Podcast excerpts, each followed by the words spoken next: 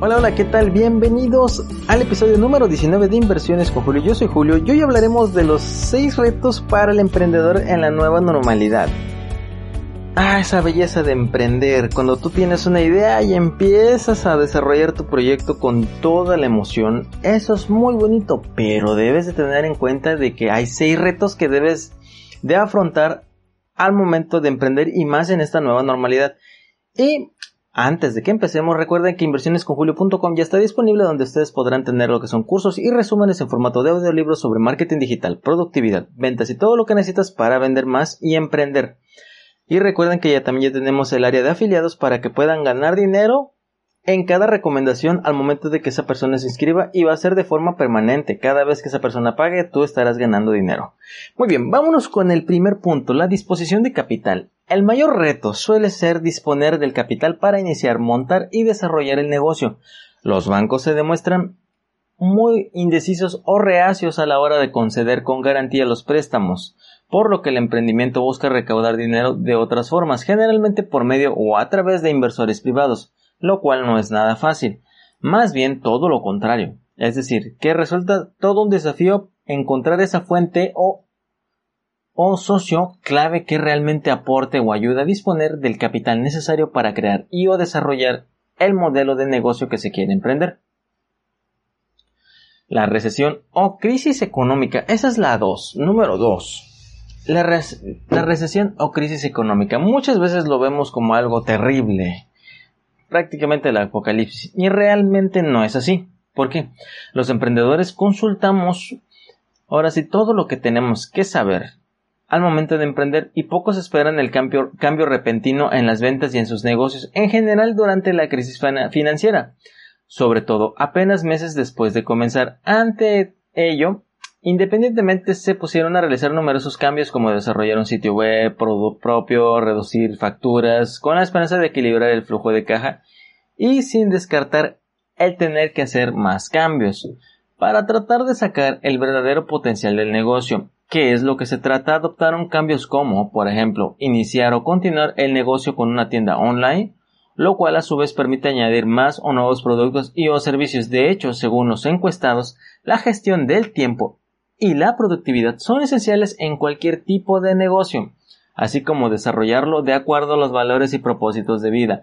Esto es muy importante. Al momento de que tú tienes una crisis, que hay una crisis global como estamos pasando actualmente, si te das cuenta esto está ayudando bastante a muchos emprendedores a ponerse las pilas y hacer cosas diferentes. Por ejemplo, lo primero que empezaron a hacer que antes muchos ignoraban era hacer una página web o hacer tiendas en línea. Mayormente eso lo descartaban o lo ponían como un en segundo lugar entre los ahora sí objetivos. Ahora es primordial, así que eso es algo muy muy interesante.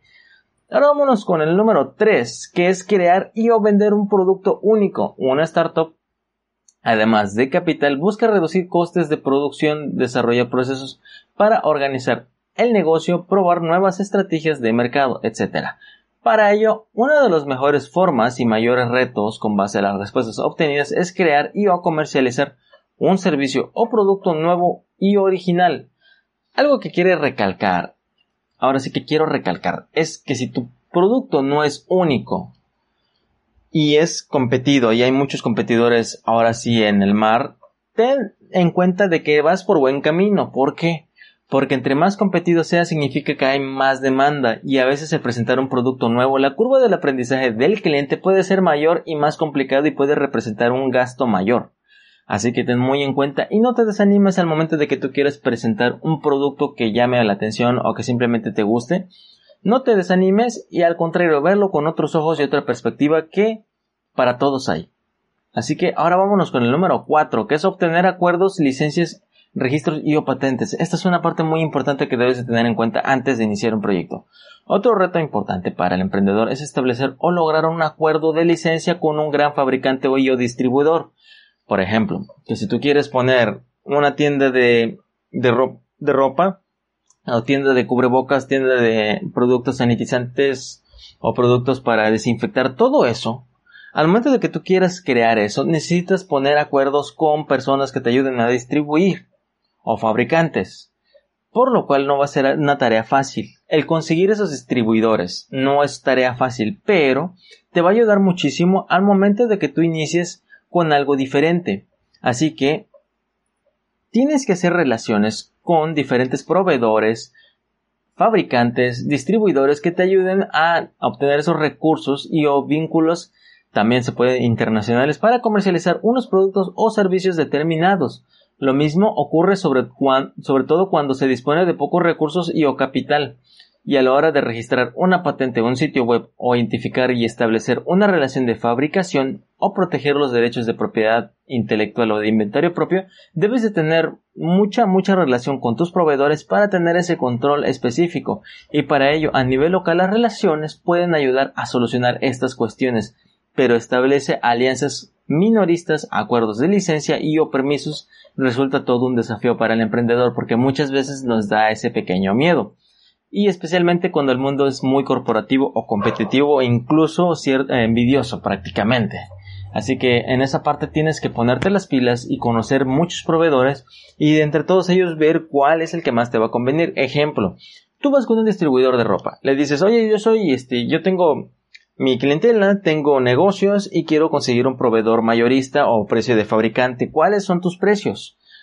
Y tienes que llegar a un acuerdo. A veces algunos propietarios se van a sentir un poco este, intimidados por la forma de cómo uno les puede comentar, pero trata de ir con la mejor actitud, demuestra esa confianza, esa, ahora sí, esa parte de que tú le demuestres esa confianza a esa persona para que no desconfíe en ti y también demuestra si es posible esos papeles que digan de que tú eres dueño de una empresa. Esos son muy importantes, así que esa es una tarea muy importante, es un reto, pero la verdad vale la pena una vez que empieces a conseguir tus proveedores. Ahora vámonos con el 5, que es tener una buena red de distribución o de marketing. El marketing, la forma de cómo te vas a promocionar, esa es una parte muy importante.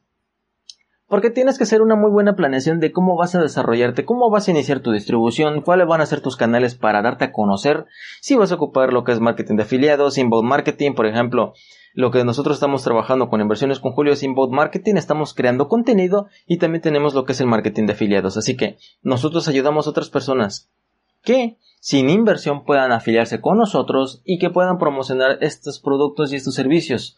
Y al momento de que ellos se cierra una venta, ellos al momento están recibiendo su dinero. Así que eso es una muy buena estrategia de marketing de afiliados y también una buena forma de marketing de darte a conocer con otras personas.